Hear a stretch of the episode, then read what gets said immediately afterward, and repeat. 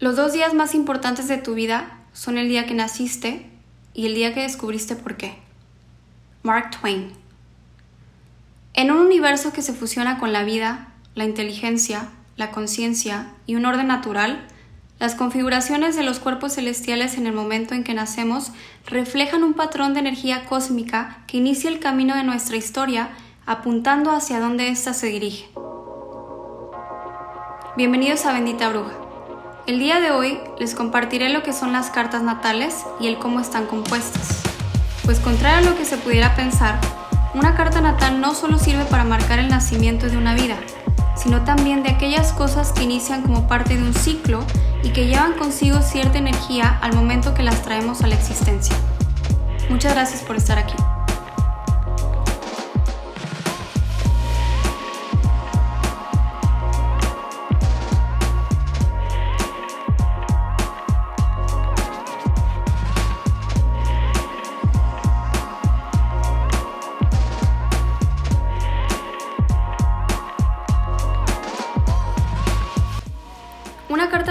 Es un plano de la posición exacta de cada uno de los planetas al momento en que llegamos a esta Tierra y tomamos nuestro primer respiro, pues es ese instante el que traza el mapa del camino a recorrer en esta vida y de las características en particular con las que hemos llegado a este planeta.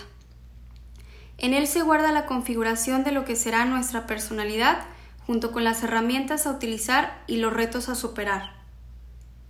Cada planeta representa una parte de nuestra estructura humana y al interactuar el uno con el otro es como se compone nuestra persona. Dentro de la astrología helenística se trabaja con siete planetas, ya que estos son los que tradicionalmente se utilizaban al ser posibles de ver con el ojo humano. Es entonces que estos siete planetas se consideran como las deidades que tienen el control de los ciclos que cada ser humano está destinado a vivir con la intención del desarrollo evolutivo de su alma. Los siete planetas tradicionales son los siguientes.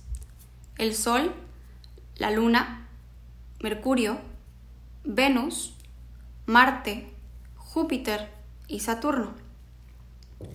Cabe mencionar que aunque el Sol y la Luna realmente no son planetas, sino más bien luminarios, se les considera como tal. Y bueno, ahora les explico. ¿Cuál es el rol de los planetas en una carta natal? Los planetas representan los aspectos físicos, psicológicos, emocionales y espirituales de cada uno de nosotros. Y sí, por más increíble que suene, los planetas también juegan un papel importante a la hora de nuestra apariencia física, ya que sus energías están decodificadas en nuestro ADN. En futuros episodios les estaré explicando lo que cada uno de esos planetas significa a profundidad, pero por ahora y a grandes rasgos les comparto lo siguiente. Primero que nada, estos siete planetas se dividen en dos grupos, que son los planetas personales y los planetas sociales. Los personales, como su nombre lo indica, son precisamente los que influyen sobre nosotros en un modo más individual, pues ellos son los encargados de formar nuestra persona desde un nivel muy interno. En cambio, los planetas sociales se encargan de temas que nos conectan con la energía colectiva y aquello que se relaciona con nuestro mundo a un nivel exterior. Ok, nos vamos a ir primero con los planetas personales, que son los siguientes. El Sol representa nuestra esencia primordial y en él se guarda nuestro propósito divino. La Luna, nuestra intuición y necesidades inconscientes. Mercurio, el intelecto y la manera en que aprendemos y procesamos la información. Venus, este bello planeta representa aquellas cosas que amamos desde el corazón y nuestros gustos a nivel estético. Marte, nuestra pasión animal y la estamina en el cuerpo físico. Ahora nos movemos con los dos planetas sociales que son Júpiter que representa la espiritualidad y la búsqueda de la expansión a partir de experiencias en el mundo. Y por último tenemos a Saturno, también conocido como el amo del karma, representa la disciplina, la estructura y los límites con los que nos encontramos en nuestro camino. Y así es como concluimos con el primer pilar de la astrología Y ahora nos vamos con el siguiente que son los signos. Los signos son la manera o el modo en que cada uno de los planetas se va a manifestar. Se podría decir que ellos pintan con tonos muy específicos a cada planeta. Y de ahí es que se empieza a formar nuestra personalidad de un modo muy especial. Ahora, ahí les va como dato. Acorde a las estaciones del año, cada signo sigue un orden dentro de la rueda zodiacal. El primero entrando en el equinoccio de primavera, comenzando oficialmente el ciclo anual, posteriormente seguido por el resto. De ahí es que designamos ciertos meses para cada signo de la siguiente manera y dividido en 12. Primero tenemos a Aries, luego a Tauro, Géminis, Cáncer, Leo, Virgo, Libra, Escorpio, Sagitario, Capricornio, Acuario y finalmente a Pisces cerrando el año zodiacal. Cada signo representa un arquetipo de los cuales se dividen entre los elementos de fuego, tierra, aire y agua. El fuego representa la pasión, la tierra, la estabilidad, el aire, el intelecto y el agua, la intuición. Asimismo, los signos se dividen en grupos de tres modalidades conocidas como energía cardinal, fija y mutable.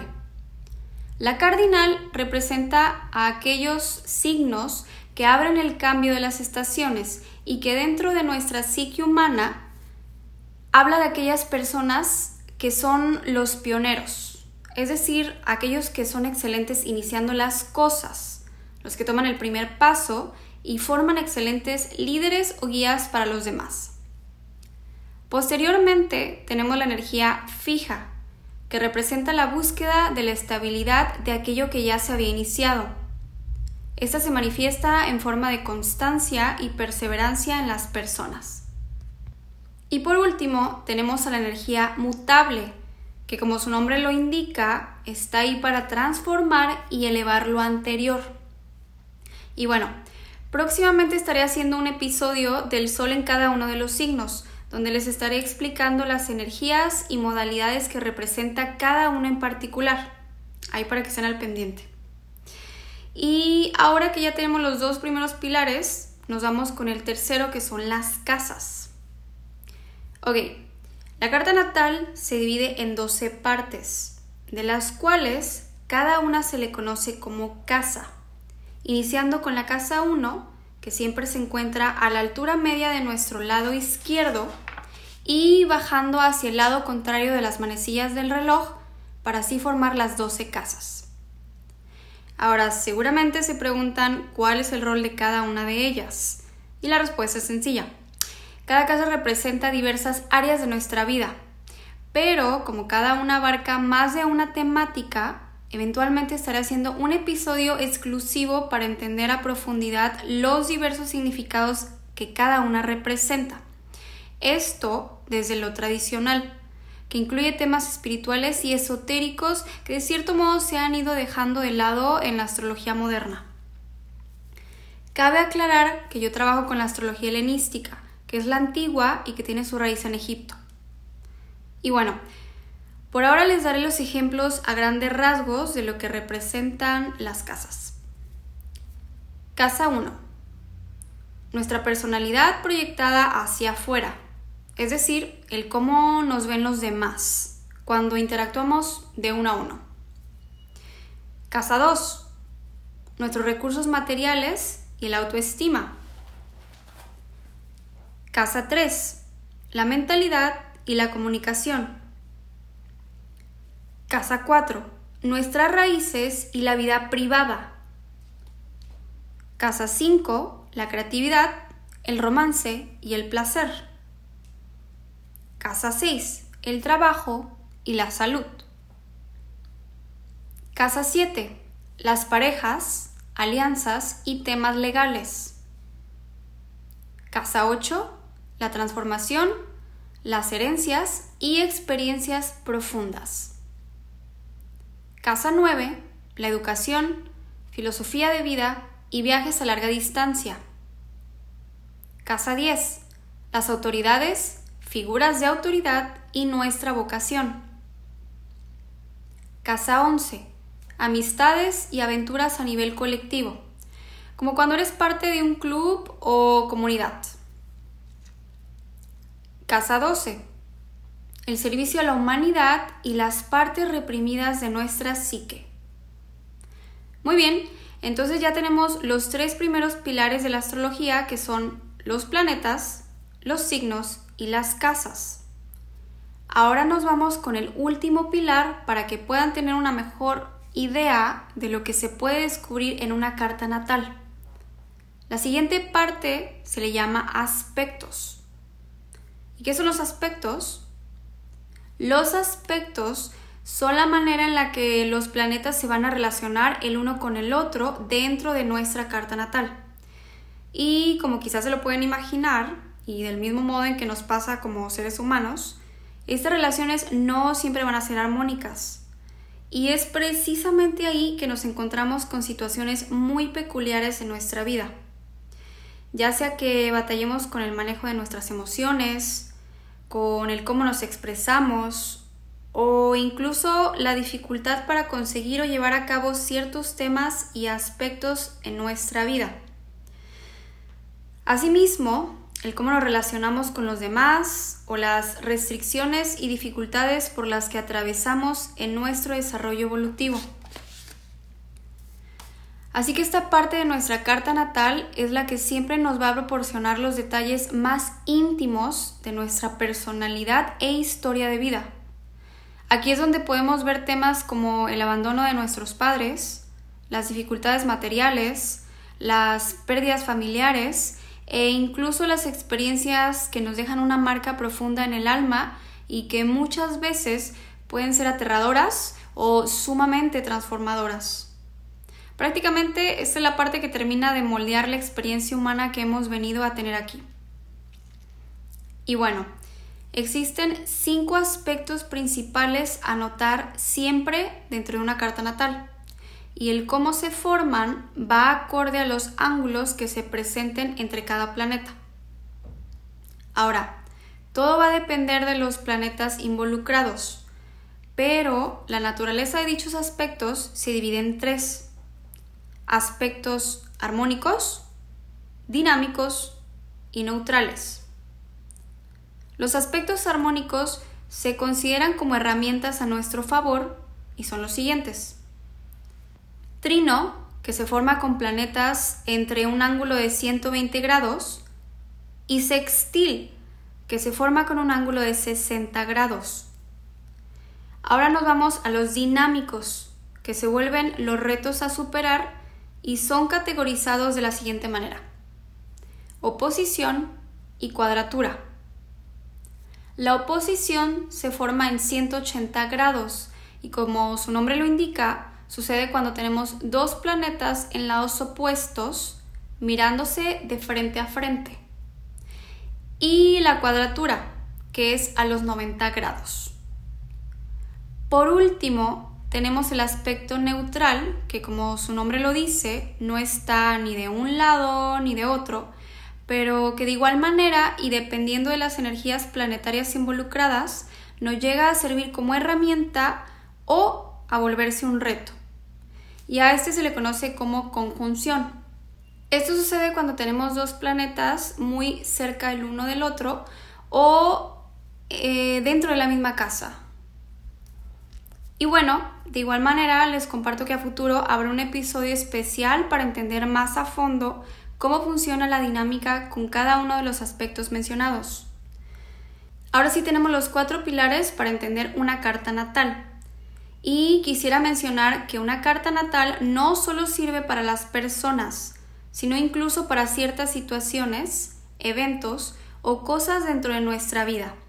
Como por ejemplo, una carta natal nos puede ayudar a entender la naturaleza de nuestra relación con otra persona, conocida como una carta compuesta, o quizá una para la creación de un proyecto y el analizar cómo éste se va a ir desarrollando, o eventos importantes en nuestra vida como una mudanza a otro país o el inicio de nuestra carrera y así sucesivamente.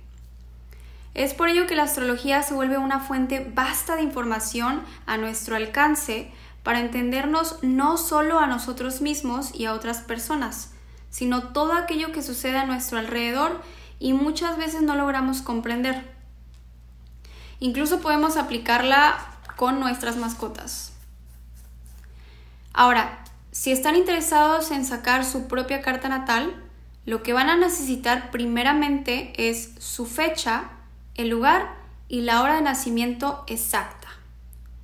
Hago hincapié en que la hora exacta es extremadamente importante, ya que en base a ello es que las casas dentro de nuestra carta natal se van a acomodar y tener un error en la hora puede causar muchos desajustes en la información a analizar y por ende tendríamos un perfil astrológico que no sería el de nosotros. Esto sería el equivalente a que alguien cometiera el error de cambiar los apellidos en nuestra identificación oficial y prácticamente seríamos otra persona. Y bueno, en la descripción de este episodio les voy a dejar el link de la página que yo uso en particular, donde pueden sacar su carta natal. Quizá algunos de ustedes ya la conozcan. Esta es astro.com. Entonces entran a la página e ingresan sus datos y hay una parte que dice opciones para zodiaco y casas. Le dan clic y les debe aparecer un menú de opciones que dice sistema de casas. Y ahí van a buscar uno que diga signos enteros, que es el que yo uso, ya que es el que se utiliza dentro de la astrología tradicional, que es la que yo practico y la cual les estoy enseñando. Hoy en día muchas personas utilizan un sistema de casas llamado Plácido, pero esto es debido a que ese sistema viene por default en la mayoría de las páginas web para sacar las cartas natales. Pero mi misión es también mostrarles este otro sistema y que puedan entender y familiarizarse con la astrología tradicional, que prácticamente es la base de donde la astrología moderna surgió. Eventualmente, y con gusto, también era un episodio para hablarles más a fondo del sistema de casas, porque realmente ninguno está equivocado. Solamente es cuestión de preferencia y del tipo de astrología al que nos estemos inclinando a estudiar o con el cual busquemos trabajar ya que cada uno tiene lo suyo.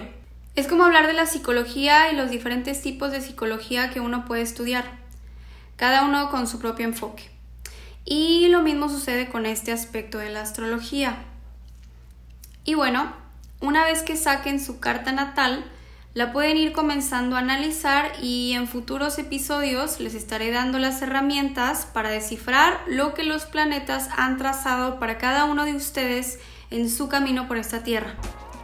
Recuerden que no están aquí por accidente y su existencia tiene un propósito divino. Y este se encuentra guardado en las estrellas. Muchas gracias por estar aquí. Nos vemos el próximo miércoles. Recuerden que si tienen alguna duda o comentario, encuentran la página de Bendita Bruja por Facebook bajo el mismo logo. Les mando toda la buena vibra, cuídense y sigan brillando como las estrellas que son.